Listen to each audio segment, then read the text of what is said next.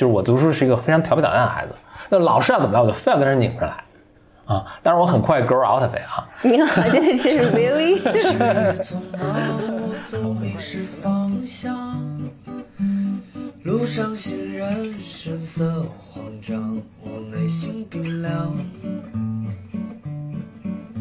只是在欢迎来到新的一期职场系列，大家好，我是峰哥。我是简妮妮，你美丽微笑，香香的味道就把我融化掉。我的我们录这期节目的时候还没过年，但大家听的时候可能正好在，应该也还没过年应该。可能还没，呃，取决于我们最后播放的一个顺序啊。大家听的时候可能是在，要不就过年前一周，要不就是假期中的某一周了。就祝大家新年快乐，鼠年快乐，鼠年发大财。咱们这个节目播出之后，不断的和大家来信嘛。有时候我收到这些信呢，因为我看到这个信之后，我就想，哇，从来信中的提问和描述啊，我在想，就确实有相当一部分人，就大家对社会和职场啊工作的一个理解，就让我觉得，都甚至有点难过。何发此言？我想，就是以这样的对世界的这个认知，那未来真的有很多的痛苦他要经历。嗯但这就是成长的过程呀。是啊，就很难过嘛。比如说我我最近收到一封信是这么说的：说我工作也相当长时间了，可能有个小十年了，就很迷茫，不知道自己想要什么。到这儿都还正常，然后最后来了一句：我是不是应该创业？这让人 非常难过。为什么难过？就怎么会觉得说创业是会让一个他减少迷茫、减少痛苦的一个事情啊？嗯嗯，就这应该真的很迷茫，才会才会病急乱投医，但也不能这么，就这个认知，这个缺乏一些基本的认知嘛。但是呢，这也是为什么我们在做这个节目啊。嗯你能白活白活吗？为什么？比如说工作中比较迷茫，你就不要去创业。就工作跟创业相比是一件简单的多的事情。如果他在工作中的这些东西，他都无法把握处理的好的话，那创业是一个更没有什么没有可能性的一个嗯可能性成功的一件事情了。嗯，我其实经常听到的是，哇，我现在工作简直干的就是好的不行，老板同事们都就什么搞不定的都来找我让我搞定，但是我觉得这个真的没有什么挑战，我现在想去创业。嗯啊，这这个我觉得这个 make sense。对对，这这个听起来确实好多了。嗯，说我现在中国工作中特别痛苦，什么都搞不定，对自甚至对自己产生怀疑，我应该去创业。就 nowhere in 这个逻辑是通的，这个逻我我觉得是这样的，我觉得是你对这个问题有情绪，是因为你在创业，然后你每天都在吃屎，然后有人 有人有人自己工作都还没做好，然后他就跑过来，就是他认为创业是一件就一个 option，然后对于你来讲，可能让你感觉很冒犯。我换一个角度跟大家说这个，大家可能就明白为什么这这么荒诞了。假设你是公司的一个呃经理，突然你的一个员工来说，我现在做我现在这个事情特别迷茫，你为什么不给我升级？啊，我现在希望你有个升级，因为我现在做这个工作特别是迷茫。嗯，这这怎么这吧？没有任何地方 make any sense。哎，那如如果如果你换一个、换一个积极的角度去看这个事儿嘛，这是他想要，因为他工作，因为你也不知道他在什么样的工作环境下面，有可能真的很迷茫。是，那就是他想去创业这件事情，可能就真的是一个尝试，对于他来讲，其实挺勇敢的一个尝试。没错，我只是说，在他背后暗示着他对这个世界的认知是挺可怕的。我都并不是想批评他，我真的是只是同情，就到就到这个这个程度。因为我就是 他如果是这个认知的话，他后面会犯很多很多很可怕的错误。尤其这是一个有一定工作经验，咱们假设有工作十年经验的一个人啊，那人都是在摔跤中成长嘛。就摔了十年，摔成这样，那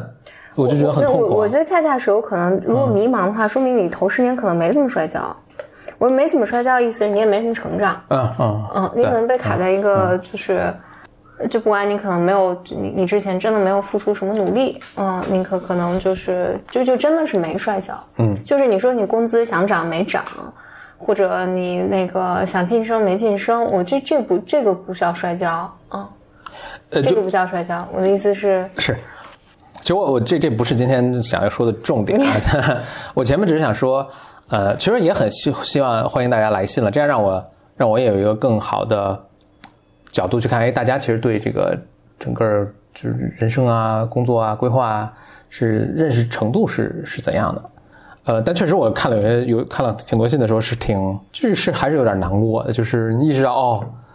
真的要还要吃很多苦。如果是一个学生来发这个信的话，我不会这么难过，嗯，因为我觉得你就是要吃这个苦的，你是该吃这个苦的。因为我这个我我在复述这个信的时候，我略过略略去了很多信息啊，就是而一个其实有相当工作经验的人，咱们都说是一个中青年往上的一个人，还是这样的一个情况的话，那真的就是前面十年在干嘛？来到正题啊，今天这个话题呢，也是从一位听众的来信给我的启发。他说，呃，应该是我们前面有一期节目说到，说，哎，其实老板啊、经理是很喜欢很主动的员工的，啊、你去呃填补这个部门、组织部门跟组织部门之间的一个空白、一个 gap 等等这样的事情啊。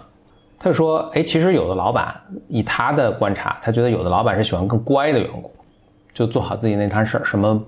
不不多事儿不惹事儿，什么就是大门不出二门不问。他他觉得很多老板是喜欢这样的，那怎么办？离开这家公司，首先我，首先我想说的是，可能我不排除，虽然我还真是没有在这样的一个环境里工作过，但是包括其实你以前跟我说过一些工作环境啊，我不排除可能有的工作环境是，他真的老板就是，只要你的上级吧，他他不希望你做任何超越你分内分内的事情。嗯，是会哦那那倒其实还挺多的，啊，那就是这样的一个工作环境，它的，你看它背后的这个整个管理逻辑，那它肯定不是以一个绩效的形式或者大家做出贡献的形式来来考核和管理大家的，啊，可能确实有这样的组织机构啊、单位啊等等，可能可能是有，那其实可能就看你自己的人生追求了。如果你这是你想要待的地方，那你就继续待下去，那你你会变成这样其中的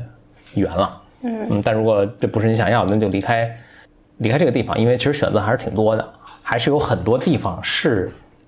给你一个施展的空间，并且给你一个相应的回报的。哎，我我觉得说这个话还是要我我我要往回拉一拉。啊，不要太理想是吧？对，嗯，我要往回拉一拉，就是我觉得你你你所在的这个环境是有它的规则的，嗯。就是你你任何一个系统环境都有它自己的规则，就是就每个环境下都有被奖赏的路径，嗯。就是你你要摸清楚你被奖赏的路径是什么。如果你要在这个系统下生存，然嗯，就这个组组织奖励的是什么？它惩罚的是什么？对嗯就看如果你你没有其他的选择，你这是你唯一的道路，那你就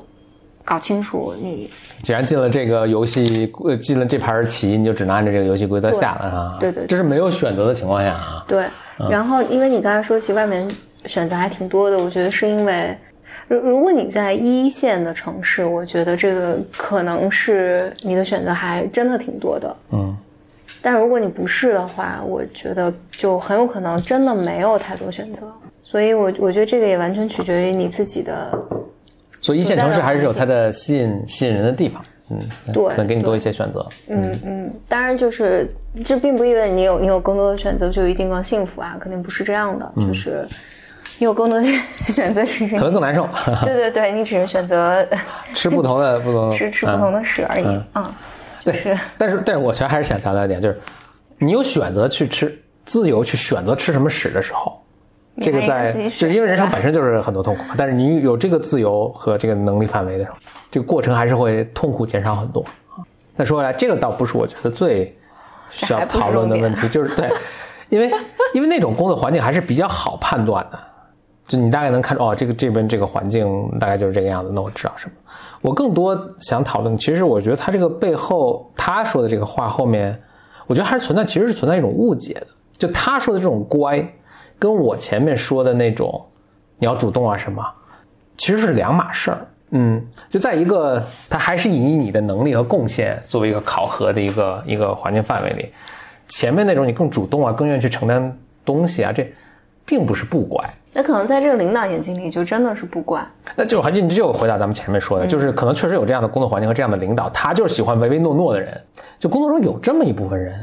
比如他对工作的抱怨啊，他把自己的这种东西、一些什么东情绪带到工作中去啊，然后背后去说别人的情况啊等等，这种不乖那是真，我觉得这个是真的问题，这不是乖不乖的问题，这个是我觉得他搞混了，他是把我工作中在主动去承担，我我去 fill，我去我去填补不同部门之间的这个空白，我去主动找一些项目来做。他把这个和我刚才说的那种情况，他觉得这两种都是不怪，但其实不是的。就后面一种是在工作中要，就真是绝对要不得的。但前面那一种其实是是一个，就是我描述的正常的工作环境下，不管你的老板、你的同事，是你的下属都会喜欢的。嗯，这个跟乖不乖没有关系。比比如说，我觉得我的第一份工作里面，其实它是有它自己的潜规则的。嗯，而这个规则里确实不包含，或者或者这么讲，就呃，这个工作晋升所需要的能力和我个人想要发展的能力其实是不一样的。所有的我去我想去填补的空隙，我在努力做好的事情，在我的领导眼睛里面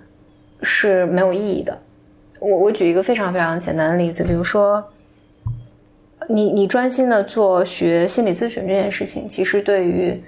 我当时的这个岗位来讲，就不是最重要的事情。其实最重要的事情是你学会写文件，你学会就是啊处理。就做更多的管理工作，所以当我去，但我我认为，比如说我的 title 就是一个心理老师嘛，所以我觉得我要去精进我的这个专业各个方面，我应该去参加培训，我参加督导，然后我应该读更多的书，然后应该做更多的把咨询做得更深入。那这个显然违背了我领导认为我岗位的这个职责。嗯，因为这这个不是我不只是我个人的困惑了，其实是这是至少是十年前嘛，就是所有在这个岗位上大家共有的困惑，所以在所有的这个大会啊什么上，大家都会表达这个冲突，就是我一方面又要做危机干预，我还要做心理咨询，我要讲课，但另外一方面好像这个每当我这么做的时候，我所在的这个机构和组织都会惩罚我，嗯嗯，所以我觉得是你自己要搞清楚。但我觉得这个是需要花一段时间的，尤其你你年轻的话，我觉得你要花一段时间搞清楚你的这个岗位，如果要在你你你所在这个系统里的上升路径里面是什么，然后在这条上升路径里面，这里面你是有很多可以主动去做以及填补填补对对填补空白填补空白的工作的，就是在这里面其实是有很多的，因为。我能看到的，我的领导不是他们工作，就是他们的工作也很辛苦，然后他们也有他们的过人之处，但只是他的过人之处，我觉得甚至在我二十多岁眼睛里面我是看不到的，因为我我所有的眼睛看的方向，因为和这个大的系统是不一致的嘛，所以纵深上，就是当你找到你的游戏规则，在这个游戏规则里面，永远有你可以主动以及以及去填补空白的方法和动作。因为我们在讲的时候，我觉得更倾向于是在一个，呃，创业公司或者一个企业里面，就机会特别多，市场我们有这么一种呃一种衡量的这个这个原则。这这个我都觉得可能更高阶了啊！我想说的其实更可能更比那更基础。我我从就他们留言或者不不是这一个了，很多留言中，其实我能感觉到，就大家其实是身上带着一种一种戾气。你记得我以前曾经经常引用的一篇文章，就是。其实这说的是美国的这个呃职场环境了，但我觉得其实通用。另外，他这后面的观点特别有意思。他说，美国中产阶级这帮孩子啊，美国啊中产阶级这帮孩子啊，进入公司之后呢，你看他们普遍晋升就比较慢，比那些家境特别好的孩子晋升的慢。主要其实主最后主要来源于在于他们在工作中表现的一种态度，特别是对权威，就是他老板的一个态度。他老板的态度呢分两种。一种是特别唯唯诺诺、唯马首是瞻，这这其实相对好理解。但但另一种呢，是走上另一个极端，我就跟你对着干，我对权力有一种与生俱来的，或至少是原生家庭带来的一种蔑视。这有点像我在学校读书的时候那种感觉，就是我读书是一个非常调皮捣蛋的孩子，那老师要怎么来，我就非要跟人拧着来。啊！但是我很快 grow out of it 啊！你好，这是 really？我很快就成长快乐的这个阶段了。但就是你能看到很多人是是一直带着的，所以大家都会描述，比如说大家给我们留言写信的时候，他会描述说他特别看不上那些在公司里特别符合老板心意的那些同事啊。当然他们可能做确实有时候做的一些牺牲是是你看起来可能不见合理的，比如说不合理的加班啊，或者是这个稿其实已经可以满足要求，但是反复的去修改啊等等。但是，首先这是他单方面的描述了，也许实际情况真未必是完全那样。另外，就他描述的时候的他这种态度，就令我能够我做个猜测啊，其实他把乖和不乖是在这个框架下去形容的。乖就是那种唯唯诺诺的，不乖那就是这种有骨气。嗯啊，老就比如说我们现在有一个重要 deadline，老板要大家加班，我就不加班，因为我就要有 work life balance，你不能跨越我的这个私人时间，那我掉头就走，到下班点儿我掉头就走，就觉得这有种不乖，这个有骨气什么这那的，就这种一种态度。就你你说的这个非常青少年，啊，对，非常青少年，所以把乖，人家更乖和不乖这个形容都是非常青少年。对就是你跟老板之间的关系，不是乖和不乖的一个人，其实是一个怎么把你说我们这个团队好像十几个人，我们怎么把这个人组织起来，大家一起把这个事情啊保质保量的完成，是这么一个一个工作关系。嗯啊，这不是乖不乖的一个问题啊。哎，这个其实说到底，本质上是你和你爸之间的关系，为什么不是你妈？就是因为 因为爸爸经常，父亲经常被投射成一个权威的形象。嗯嗯，亚洲文化下吧，就是大家都跟权威之间的关系是有有问题的。嗯嗯，就我要不然顺从他，就大家的关系一般都被卡在一个，好像有种出场设置，就是你爱你的父亲，你渴望他关注你，你崇拜他，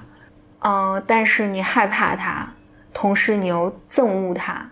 你要杀掉他又杀不掉他，然后这里边就扭曲很多很多很多很多的那个情感在里面。往往你你你，其实你你往往去觉察一下你和权威之间的关系，绝大多数你都能从这个里面找到你和你爸之间的关系，有可能是你妈，但大多数是那个，总之是这个 parents 作为一个综合体带给你的那个感受。所以当你要叛逆的时候，你看谁都不顺眼。然后尤其你进到工作环境里面，我就觉得工作环境真的是一个丛林。这我其实以前也讲过，就是大家可能没从这个角不从这个角度看，你看不到。但当一个领导在的时候，他就会被投射成父母，就是每个人都会有一个父母形象，啪贴在这个呃 leader 身上。然后我们之间都是兄弟姐妹，我们都在竞争。然后那这个竞争里面就是大家对兄弟姐妹，咱们这代人对兄弟姐妹可能这个概念很陌生，没有兄弟姐妹，不知道该怎么跟兄弟姐妹生就是相处。但爸妈喜欢谁，爸妈不喜欢谁，嗯，这个人就是里面有很多嫉妒啊、斗争啊，就是有可能在 reality 里面真实的发生，但很多时候都是大家的投射和想象。然后而实际工作，所以我觉得人人人是要经历，可能经历几年的时间，就是你的自己心智水平发展更成熟，你自己心心就像我 grow grow out of it，我 I'm not sure about that。向峰哥学习 grow out of it。就是，然后你才慢慢学会工作就是工作，Yeah，就是，然后这个时候我们就把你叫做不要投射出那么多东西上去对。，就就你可能还是较纠缠在自己的各种情感里面，但是你你慢慢能知道，就工作就是工作，他和谁喜欢你，谁不喜欢你，没那么复杂，没啊没那么复杂。，因为工作的最终实际工作的最终目的就是，就刚才波峰说的，就是一个人大家把钱挣了。对，就是大家捏着鼻子管我管你，我喜欢你不喜欢你，就是我拿了钱，就是你做了你想做的事情，你赚了你的生计，使你能享享受一定的自由，就就就行了。所以你所有的目标就应该捏着鼻子完成。我说到这儿，我觉得可能未来真的就是一最好一群机器人儿在一起，人工智能啊，可能就不会就是制造这么多痛苦了。OK，谢谢收听。你这个突然一个突然的结束。OK，今天讨论了这个乖不乖的这个话题啊，谢谢大家收听本期的 BOM 职场。喜欢我们节目的听众朋友呢，可以在喜马拉雅 APP 上搜索 BYM 啊，一个词，这个三个字母 BYM 就可以找到我们的节目了。也欢迎把我们这个节目呢分享给你的朋友。再次祝大家新年快乐！我们下期节目再见。拜。我的骄傲已不再重要，说一声你好紧张不得了，你的脸上写满了